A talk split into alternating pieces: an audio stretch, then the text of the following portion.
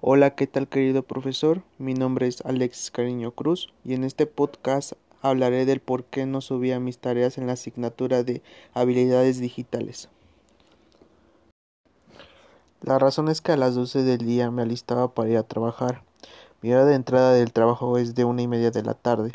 Mi hora de salida es de 7 o de 8 de la noche. Llegaba a mi casa a las nueve y cuarto, ya que mi trabajo quedaba por Casablanca.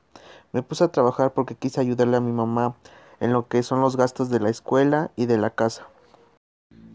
Lo que hacía cuando llegaba a mi casa es meterme en la plataforma Schoology y hacer la tarea posible para mandarla, ya que tanto como trabajo y estudio lo estaba haciendo al mismo tiempo y como por falta de tiempo no pude mandar las tareas. Y bueno, profesor, esa sería la razón por la cual no había mandado mis actividades y tareas. Espero y más adelante pueda estar en el mismo nivel que mis compañeros. Y pues nada, profesor, eso sería todo. Y bueno, en este podcast le diré unos temas que hemos visto en su clase y espero y sea de su agrado. Gracias. Actividad 1. El trabajo colaborativo y su relación con los servicios de Gmail. Es una estrategia que interactúan dos o más personas en cuanto para construir conocimiento a través de la discusión, reflexión y toma de decisiones, donde los recursos informáticos actúan como medidores sobre el, el trabajo que desarrolla cada miembro de equipo y a la vez espera que sus compañeros de equipo contribuyan el mismo sentido.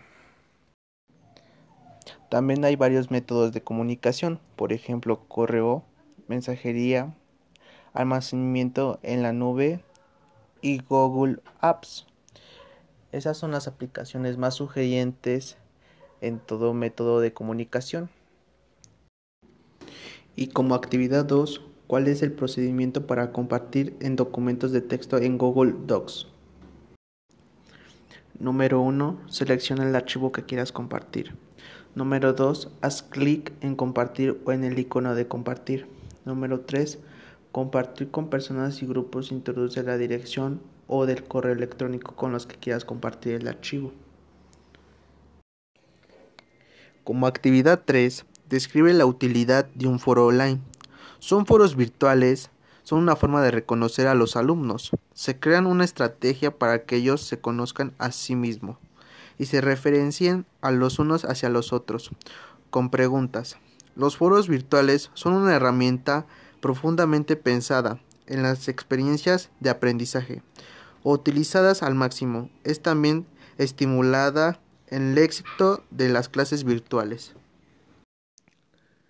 Como actividad 4, indicar el procedimiento para crear un foro online. Número 1. Como profesor o administrador, ir a la página principal del curso.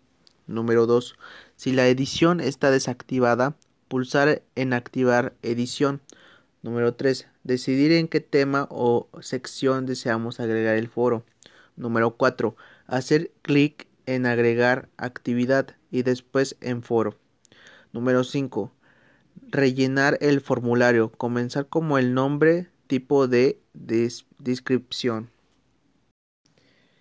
Y bueno, profesor, eso sería todo de mi parte y gracias por escuchar este podcast. Hasta luego.